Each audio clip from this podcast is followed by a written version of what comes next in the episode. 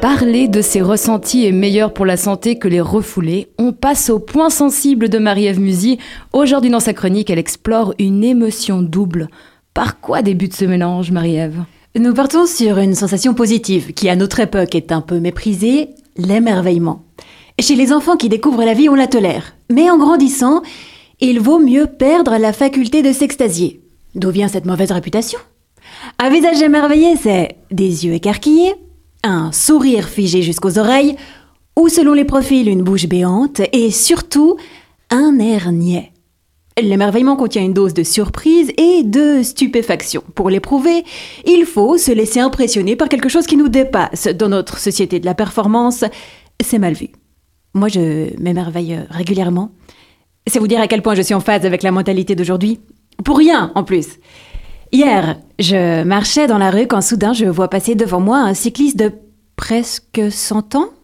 Frêle, mais vigoureux.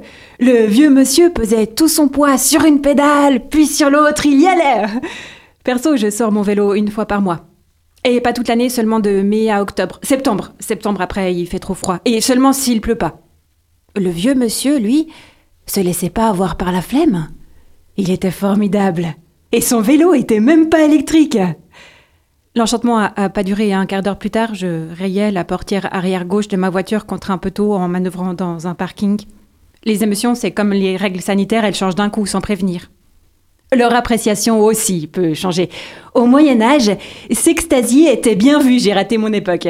Les riches avaient ce qu'on appelle une chambre à merveille.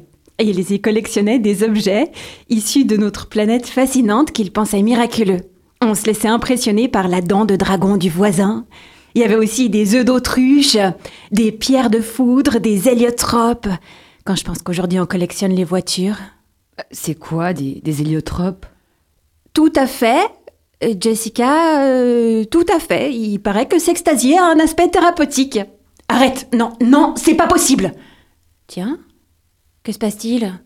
Serait-ce une seconde émotion qui viendrait nuancer l'autre? Ça suffit, arrête, pose ton truc, j'ai dit L'émerveillement n'est que le premier composant de ma chronique. Eh oui, nous sommes humains et complexes.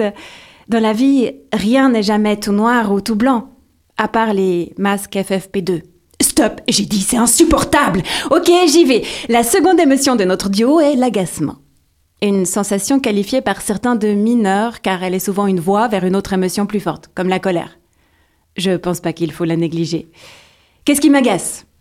Quelqu'un qui mâche sa pizza en face de moi la bouche ouverte parce que le bruit de mastication et la vue de ce qu'il se passe à l'intérieur de cette bouche, je m'en passerai bien.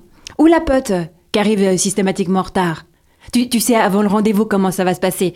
Alors tu prévois toi-même d'arriver 10-15 minutes après l'heure annoncée. Et malgré ça, tu pourras encore un bon quart d'heure supplémentaire. Le résultat de notre mixture donne l'émerveillement agacé. Je l'ai ressenti à mon premier concert post-confinement.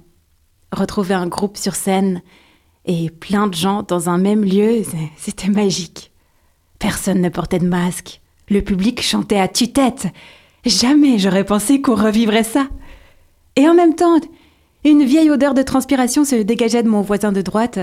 Impossible d'en faire abstraction tellement c'était fort. Certes, mes yeux brillaient de ravissement, mais l'irritation de constater que les gens étaient toujours aussi peu éduqués après la crise était là aussi. Le pass sanitaire ne dispense pas de douche, enfin.